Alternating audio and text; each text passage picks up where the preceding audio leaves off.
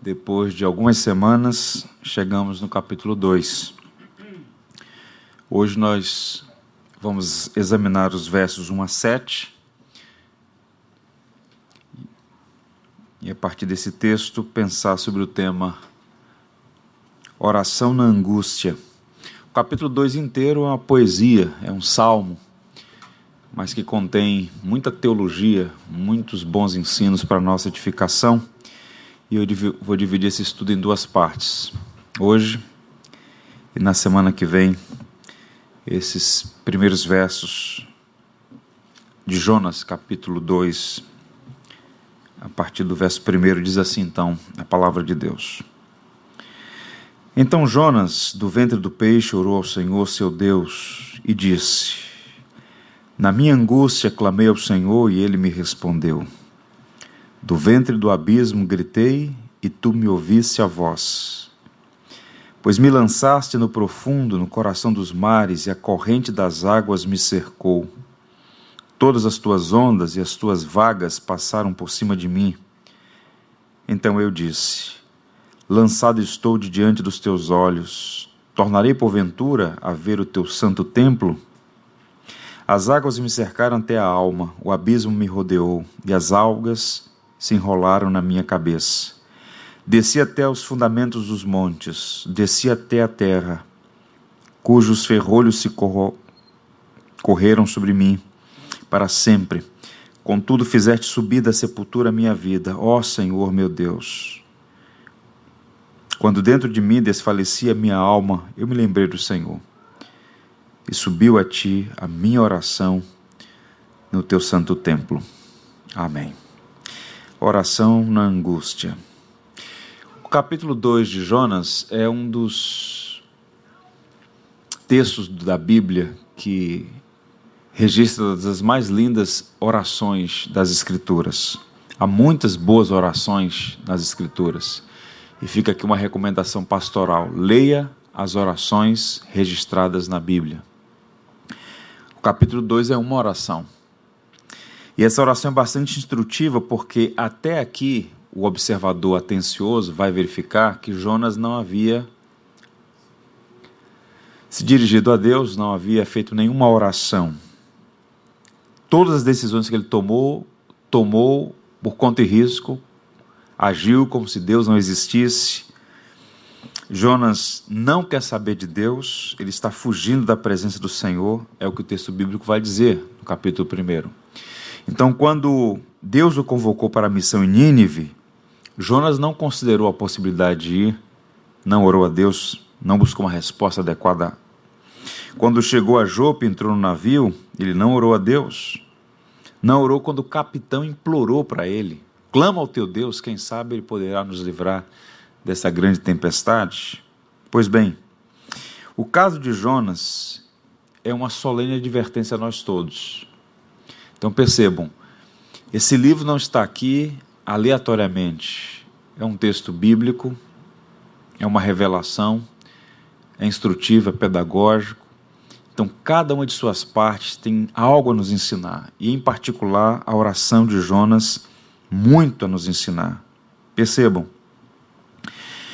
qual é a advertência aqui?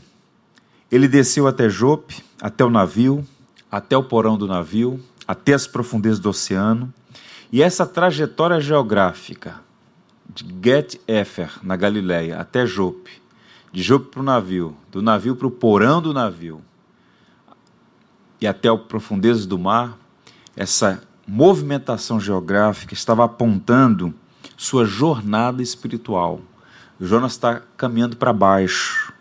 O trajeto dele foi para baixo. É uma espiral até as profundezas da angústia. E a pergunta que a gente deve fazer é a seguinte: como é que um profeta, um homem que conhece a Deus, que conhece a lei, que conhecia o templo, a dinâmica litúrgica, a vida cultica de Israel, como é que um homem faz esse caminho para baixo? Quais são as razões? Como é que alguém pode declinar tanto. Jonas não é um caso isolado, Jonas é um retrato 3x4 do que pode acontecer quando uma pessoa ignora Deus e segue seu próprio caminho. A razão primária, principal para o declínio de Jonas, partindo do pressuposto que ele é um crente, é um servo de Deus, a causa principal é a falta de oração. A falta de oração levou ao desastre. E ele não orou a Deus porque não queria falar com Deus, muito menos ouvir a Deus. E sua insensatez o distanciou da oração, que por sua vez o levou à ruína. E há um princípio aqui. A desobediência leva à falta de oração. Menos oração leva à loucura do pecado. E o pecado traz desgraça. Existe uma espécie de retroalimentação. A desobediência enfraquece a vida de oração e a falta de oração gera desobediência. Esse círculo vicioso, pernicioso, de causa e efeito gera problemas. E todo declínio espiritual começa com a negligência da oração. A queda de Jonas não foi da noite para o dia, foi muito processual. Ele está indo para baixo, é uma espiral para baixo. E a pergunta é: já que é pela primeira vez que encontramos ele em oração, o que aconteceu na vida dele para que, pela primeira vez na narrativa, ele se voltasse para Deus em oração? Percebam que quando já estava no navio, mesmo sob o desesperado apelo do capitão, no meio da tempestade, clama ao teu Deus. Ele não orou. Muito pelo contrário, a tempestade estava acontecendo, ele estava dormindo, anestesiado pelos efeitos do pecado na sua vida. Ele se recusa a orar. No entanto, algumas coisas aconteceram enquanto Jonas estava no ventre do grande peixe. E ao descer o mais profundo abismo, seu coração foi quebrantado e a sua, sua fuga insensata chegou ao fim. E é interessante, porque lançado ao mar, ele foi envolto numa sepultura viva, que é esse grande peixe, e pela primeira vez o homem que estava fugindo de Deus se dirige a Deus. E nessa oração, muitas preciosas lições. Eu queria destacar hoje dois pilares aqui, duas coisas que fazem base para a estrutura da oração de Jonas aqui. O clamor dele em si, e a maneira como Deus está disciplinando. Então, o clamor de Jonas é o primeiro ponto. Um pedido de socorro das profundezas da aflição. Os dois primeiros versos vão apontar esse clamor, essa oração, essa súplica. O texto diz assim, mais uma vez: Então Jonas, do ventre do peixe, orou ao Senhor seu Deus e disse: Na minha angústia, clamei ao Senhor, e ele me respondeu. Do ventre do abismo gritei e tu me ouviste a voz.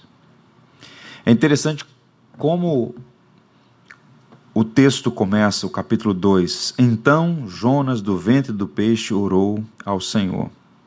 A oração de Jonas nasce no ventre da angústia. Foi na fornalha da aflição que Jonas clamou a Deus. Do ventre do abismo ele gritou por socorro. E de imediato que salta aos nossos olhos aqui é que as aflições têm o poder de quebrantar o coração e conduzi-lo de volta a Deus. Há pessoas que nunca oram, que nunca, nunca suplicam a Deus, nunca se voltam para Deus. Elas estão tão cheias de si, elas estão tão atarefadas na dinâmica da vida, que elas vivem como se Deus não existisse. Na verdade, a oração para muitas pessoas é apenas uma reza mecânica, uma ladainha protocolar antes das refeições, antes de dormir, ao acordar, na igreja, no contexto do culto. Mas, tal como aconteceu com Jonas, de repente surge, eclode uma dificuldade, as, pode ser mais variadas, das mais variadas. Uma enfermidade que chega sem aviso prévio, um conflito no casamento que se arrasta, uma crise financeira, um problema humanamente insolúvel. O fato é que de repente o homem é sacudido por um problema que ele percebe que é maior do que ele mesmo, e ele não tem outro recurso a não ser erguer os olhos para o céu e clamar pela misericórdia de Deus. Eu diria, irmãos, que Deus não tem prazer em nosso sofrimento. Deus não é caprichoso, Deus não é sádico. O que por vezes leva alguém a ter uma, uma leitura equivocada do caráter de Deus é a própria limitação do ser humano. enxergar o quadro todo. Eu e você, por natureza, enxergamos o quadro muito limitadamente. Mas, como dizia McShane, se nós víssemos o fim como Deus o vê, nós enxergaríamos cada tribulação como uma bênção disfarçada. Deus está sempre promovendo um fim proveitoso. Mas, por vezes, quando nós estamos atribulados, acossados pelas dificuldades, podemos até ter pensamentos que conspiram contra o caráter de Deus. Mas o fato bíblico é que Deus não tem prazer em nosso sofrimento, mas certamente usa meios dolorosos para nos corrigir. Quem muito escreveu sobre esse processo corretivo de Deus na vida do seu povo foi Santo Agostinho. Sempre recomendo as obras dele. E mesmo não sendo agradável, um remédio amargo é necessário. Não é verdade? Pode não ser agradável, mas por vezes é necessário. Um comentarista bíblico disse assim: a desobediência sempre enfraquece a vida de oração. Muitas vezes o Senhor permite que o desviado sofra para que ele clame novamente a Ele em oração. Foi o caso de Jonas. Jonas precisou descer ao abismo e ser despojado de sua autossuficiência para que pudesse ser liberto. E o que é interessante notar é que Deus usou o fracasso de Jonas a favor dele. Deus reconstruiu Jonas a partir dos escombros do seu próprio fracasso. Para levantar, Deus primeiro derrubou. Ele ainda demonstraria muitas fraquezas. A gente vai perceber isso no capítulo 3, no capítulo 4, quando a gente é surpreendido pelas atitudes de Jonas. Fala, caramba, como é que esse camarada faz isso de novo? Jonas tem muito de Adão. Nós todos somos muito parecidos com Jonas mas certamente ele não seria mais a mesma pessoa. Há um livro chamado O Profeta Pródigo, do Tim Keller. Nessa obra, o Timothy Keller comenta dizendo o seguinte: Para que Jonas começasse finalmente a ascender, tanto na água quanto em sua fé, ele tinha de ser levado ao próprio fim de si mesmo. Quando o caminho para cima era primariamente para baixo. Quando chegamos ao fundo é que encontramos o lugar em que habitualmente aprendemos os maiores segredos sobre a graça de Deus. Então, para subir, foi necessário primeiro que ele descesse. E esse movimento de declínio espiritual não pegou Deus de surpresa, muito pelo contrário. Foi os recursos que Deus usou para quebrantar Jonas, derrubá-lo para que depois pudesse erguê-lo. Percebam que há um contraste interessante aqui, mas muito sutil, entre o apelo dos marinheiros e o silêncio de Deus.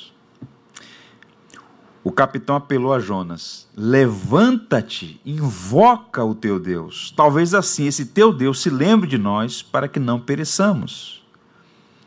Em nenhum momento, em nenhum momento, Deus apelou a Jonas para que se voltasse para ele, para que orasse a ele.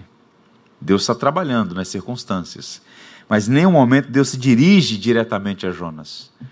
Deus está em silêncio, embora usando circunstâncias da criação, a própria tempestade, o próprio grande peixe, enfim. E qual é o ponto aqui? É como se Deus estivesse dizendo: antes de você clamar, você vai descer ao fundo do poço. É Deus moldando o vaso de barro, quebrantando o coração endurecido.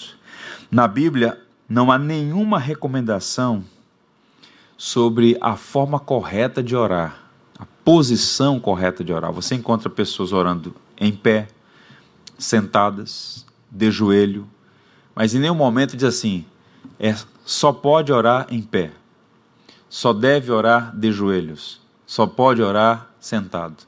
A posição pouco importa, mas o que está presente em toda a Escritura é que a oração aceitável a Deus ela precisa ser de um coração quebrantado, humildade, quebrantamento. E esse Jonas que ouve a ordem expressa de Deus, dispõe-te, vai à grande cidade de Nínive, e de modo petulante, arrogante, perverso, dá as costas a Deus, como se Deus fosse qualquer um, e faz o que ele mesmo pretende, está dando sinais da sua arrogância, da sua soberba, da sua altivez. Deus não recebe ordens, Deus dá ordens, Ele é o Senhor de todas as coisas. E é um erro grave resistir e desobedecer ordens expressas da parte de Deus. Foi o que Jonas fez. E aquilo é um sinal de orgulho. E como é que Deus quebranta o orgulho dos homens? Deus descasca o velho Adão em nós usando adversidades. Como é que o fogo purifica o ouro? Como é que o ouro é purificado? É pelo fogo, né?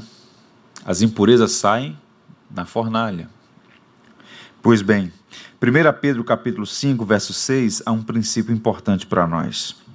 Humilhai-vos, portanto, sob a poderosa mão de Deus, para que ele em tempo oportuno vos exalte. Então perceba o que é que Pedro está dizendo aqui. Esta auto-humilhação, ele está falando humilhai-vos, ele está recomendando à igreja a se humilhar sob a poderosa mão de Deus. Em outras palavras, é uma recomendação para não viver na autossuficiência, no engodo, e humildade, tenho dito aos irmãos, não é falar errado, humildade não é andar com sapato velho. A gente confunde humildade com limitações financeiras. Né? Você pode encontrar uma pessoa com muito recurso e humilde, você pode encontrar alguém que pouco recurso, extremamente orgulhosa. Humildade é esse senso de dependência de Deus que é reverberada na disposição de servir a próximo, enfim. A humildade tem as suas faces, ela se revela. E Pedro está dizendo: humilhai-vos sob a potente mão de Deus, no tempo oportuno Deus vos exaltará. Um outro texto que eu queria destacar é o Salmo 50, verso 15, quando o texto diz: Invoca-me no dia da angústia, e eu te livrarei, e tu me glorificarás. No dia da angústia, Jonas clamou, e o Senhor de fato o livrou. Agora percebam que antes de clamar, Jonas reconheceu a santidade, a justiça e a bondosa soberania de Deus. Os versos 1 e 2 apontam para isso. Se os irmãos lerem, os irmãos verão aqui a soberania de Deus e a sua graça. Então Jonas, do ventre do peixe, orou ao Senhor, seu Deus, e disse: Na minha angústia clamei ao Senhor. E o que é que Deus fez com aquele pecador rebelde? Ele me ouviu do ventre do abismo gritei e tu me ouviste a voz. Deus não deu as costas ao pecador quebrantado. O Senhor ouviu, o Senhor manifestou a sua misericórdia. Então percebam aqui, tanto a soberania quanto a graça de Deus reveladas a Jonas. Então, o primeiro ponto a destacar aqui é o clamor do profeta, que apesar de todas as suas fraquezas e limitações, das decisões erradas que tomou, encontrou graça. Agora, isso foi custoso e esse é o segundo pilar a partir do verso 3. A disciplina de Deus, a necessária correção do coração rebelde. E aí ele estabelece primeiro esse reconhecimento da soberania de Deus, chama o Senhor Deus de Senhor. Ele reconhece a graça, a bondade de Deus. Clamei, o Senhor me ouviu, gritei, o Senhor me acolheu. Agora, percebam que ele vai descrever, sem nenhum rancor, sem nenhum ressentimento, mas uma descrição da disciplina de Deus. Verso 3: Pois me lançaste no profundo, no coração dos mares, e a corrente das águas me cercou. Todas as tuas ondas e as tuas vagas passaram por cima de mim. Uma leitura atenciosa mostrará aos irmãos que não foram os marinheiros que lançaram Jonas ao mar. Foi Deus os marinheiros foram apenas os instrumentos. E eles fizeram isso com muita reticência, porque o próprio Jonas pediu: lance-me ao mar e a tempestade vai cessar. E os marinheiros, com muita resistência, num ato de graça comum, de bondade para com Jonas, só na última hora lançam o profeta ao mar. Mas o que ele está dizendo no verso 3 é que no fundo, no fundo, foi Deus quem o lançou no mar. os marinheiros foram apenas o instrumento. Me lançaste no profundo, no coração dos mares. Isso é interessante porque as palavras de Jonas são uma evidência de que ele aceitou a disciplina de Deus, a correção de Deus. Ele merecia e necessitava ser disciplinado. Sua rebeldia precisava ser corrigida. Ele era rebelde, mas ele não era um tolo, no sentido estrito da palavra. Ele sabia que aquelas circunstâncias não eram causais. Providenciais eram elas. Era a mão de Deus acertando as contas. Tanto é que quando ele é interpelado pelos marinheiros, ele olha: Eu sou a causa desse problema. Seja, ele está vendo que as circunstâncias todas estão apontando para uma disciplina. Tanto é que ele diz: lance-me ao mar e a fúria da, da tempestade, a fúria do mar vai passar. Era a mão de Deus, repito, disciplinando o profeta Jonas. Foi o Senhor que tinha lançado ele naquele abismo. E um detalhe: Deus lançou e Deus mesmo iria resgatá-lo. Um comentarista chamado Philip, Richard Philip, ele diz o seguinte: um texto precioso, quero compartilhar com vocês porque edifica. Enquanto Jonas estava no barco, sua doutrina estava certa, mas seu coração estava errado. Isso porque ele se recusou a orar. Mas foi somente quando a escuridão o envolveu completamente, quando todas as opções tinham se fechado, sobrando apenas uma justa condenação, que o coração de Jonas respondeu ao seu próprio pecado com uma genuína confissão. Então percebam, quando ele é questionado sobre sua identidade, de sou hebreu, profeta do Deus Altíssimo que criou os céus e a terra e o mar. Ele tem uma boa teologia, ele tem uma boa ortodoxia, ele tem uma boa doutrina, mas a vida estava torta, porque ele estava na contramão dos propósitos de Deus. E ele resistiu até a última hora. Em nenhum momento se dirigiu a Deus. No caminho que ele fez até Jope, no barco, no meio da tempestade, sendo apelado ah, pelo capelão, pelo, pelo capitão, agora no fundo do, do oceano, naquele contexto de extrema dificuldade, quebrantado, ele então se volta para o Senhor. E aqui algumas aplicações. O pecado afasta o homem da presença de Deus, que é a fonte de toda a vida e felicidade. O versículo 4 diz isso. Então eu disse: Lançado estou diante dos teus olhos, tornarei porventura a ver o teu santo templo. Agora, como são as coisas, né? Jonas quis fugir da presença de Deus, o que é impossível. Deus está em todos os lugares e todos os lugares estão na presença de Deus. Mas, ao experimentar um pouco do que desejava, ele entrou em desespero. Nenhum peixe encontra liberdade fora da água, assim como nenhum homem encontra liberdade fora do seu Senhor. Então, o caminho para Tarsis é sempre perigoso, pois o caminho da desobediência afasta o homem da vida, da presença do Deus eterno. É por isso que João, o apóstolo, diz: Quem tem o filho, tem a vida. Quem não tem o filho, não tem a vida. Não há vida fora do Senhor. E Jonas, naquela espiral para baixo, nas suas escolhas erradas, na rebeldia, tentando fugir do Senhor, o que ele encontra é desespero. Mas agora quebrantado, ele então faz essa observação: Tornarei porventura a ver o teu santo templo? Ele tem saudades do templo, né? Que é um símbolo e um sinal da presença de Deus. O Russell Shedd, saudoso pastor Russell Shedd, ele diz assim: Pensar que vamos fazer o que bem entendemos sem considerar a vontade de Deus é sinal de arrogância. E essa arrogância nada mais é do que pecado. Sua procedência não é de Deus, ela é maligna por substituir a Deus e seu conselho e sabedoria pela própria vontade. Portanto, a segunda aplicação é essa: o pecado nunca compensa, pois sempre leva o homem de mal a pior. E observe que no verso 6 há uma expressão que só aparece aqui em toda a Bíblia. O texto diz assim: palavras do profeta: Desci até os fundamentos dos montes. A palavra hebraica aí é até as raízes dos montes. Ele está falando aqui da, das profundezas da terra. É uma metáfora para dizer que ele foi ao mais profundo, ao abismo mais profundo, literalmente no fundo do poço. Isso nos faz lembrar até aquela palavra do pastor Exaltino, que eu li para os irmãos aqui nos, nos primeiros estudos, né? Quem conhece a vontade de Deus para a sua vida e foge dela, está sempre percorrendo um caminho para baixo. Ou como disse o profeta no Salmo, um abismo chama outro abismo. É sempre uma espiral, repito, para baixo, é sempre um caminho para baixo. Portanto, não compensa. Nunca compensa. Uma outra aplicação: o pecado é uma afronta a Deus que atrai a disciplina sobre o pecador. Verso 3 que nós já lemos, pois me lançaste no profundo, no coração dos mares. Então Jonas está reconhecendo que não são simplesmente circunstâncias, é a mão de Deus.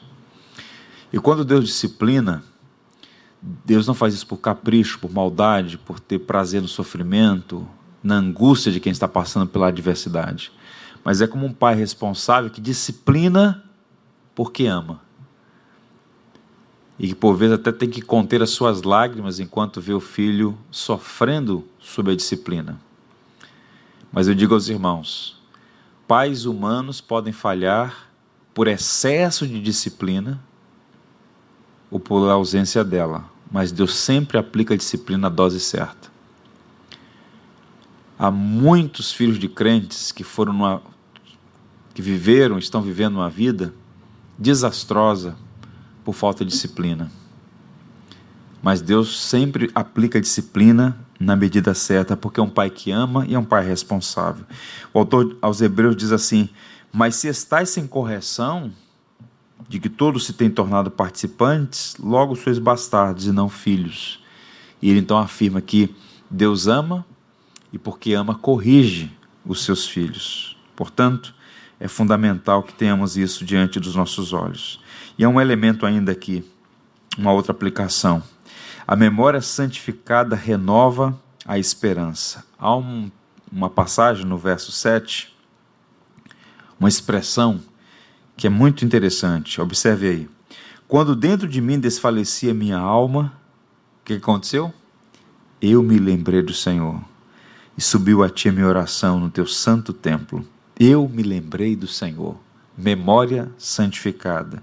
Naquelas horas de angústia, precisamos lançar mão, irmãos, dos arquivos da graça, ou como disse o profeta, trazer a memória que pode dar esperança. Eu me lembrei do Senhor.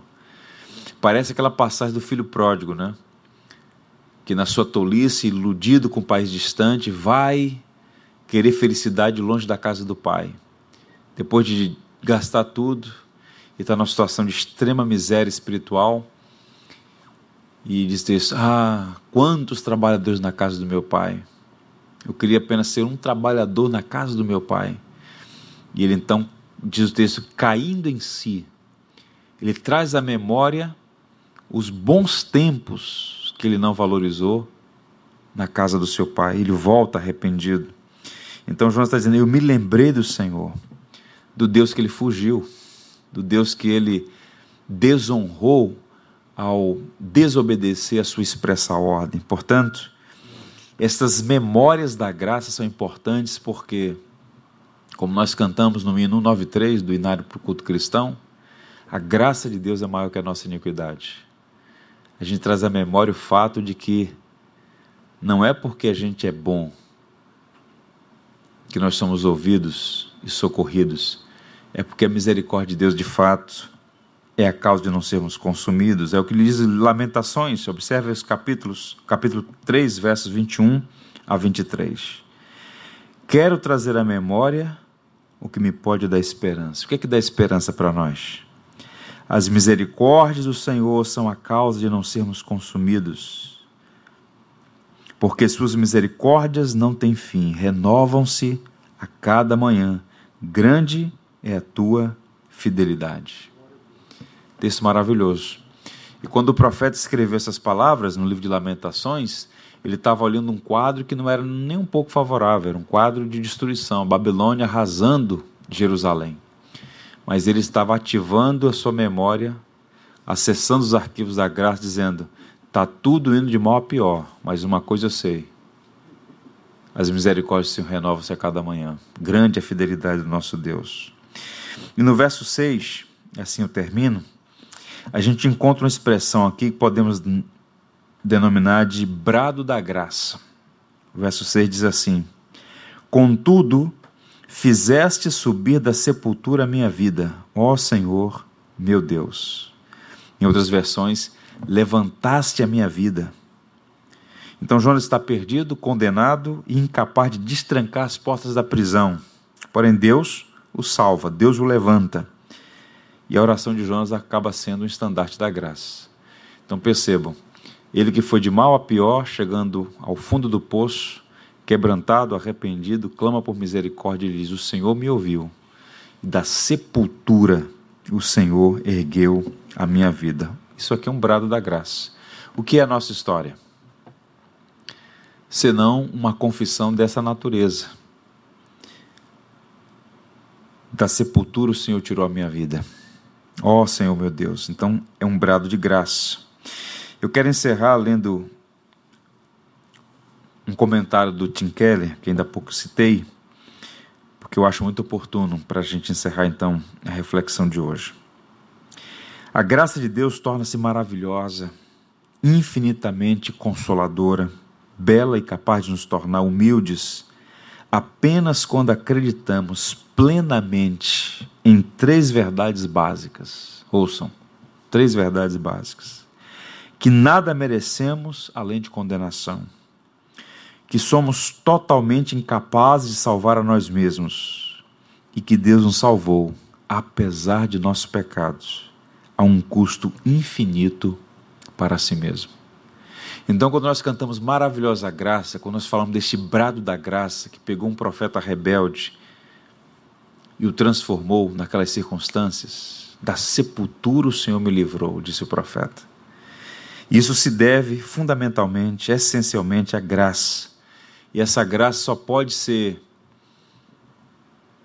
cantada adequadamente, ela só pode ser objeto de nosso louvor a Deus quando nós entendemos esses elementos. Merecemos condenação, somos incapazes de salvar a nós mesmos e Deus nos salva apesar de nós. Nunca é mérito, é graça do início ao fim, a um custo muito alto, porque é de graça para nós, mas para Deus custou um preço imensurável, custou seu próprio filho, o resgate do profeta, o meu e de todos que vierem a crer.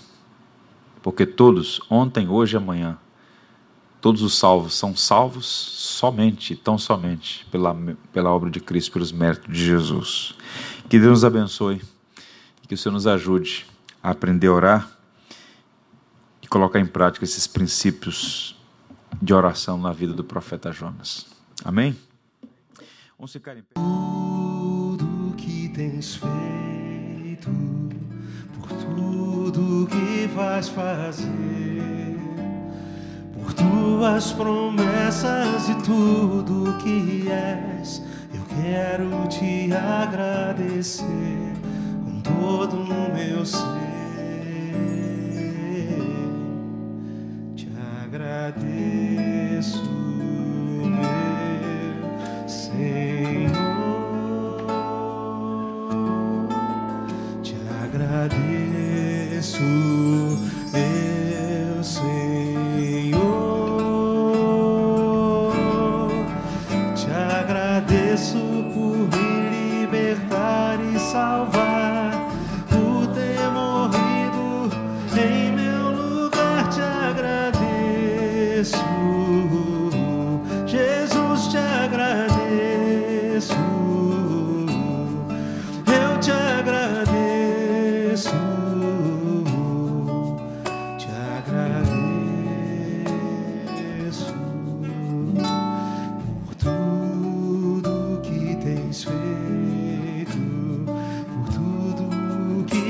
fazer por tuas promessas e tudo que és. Eu quero te agradecer com todo o meu ser. E aí? Te agradeço, meu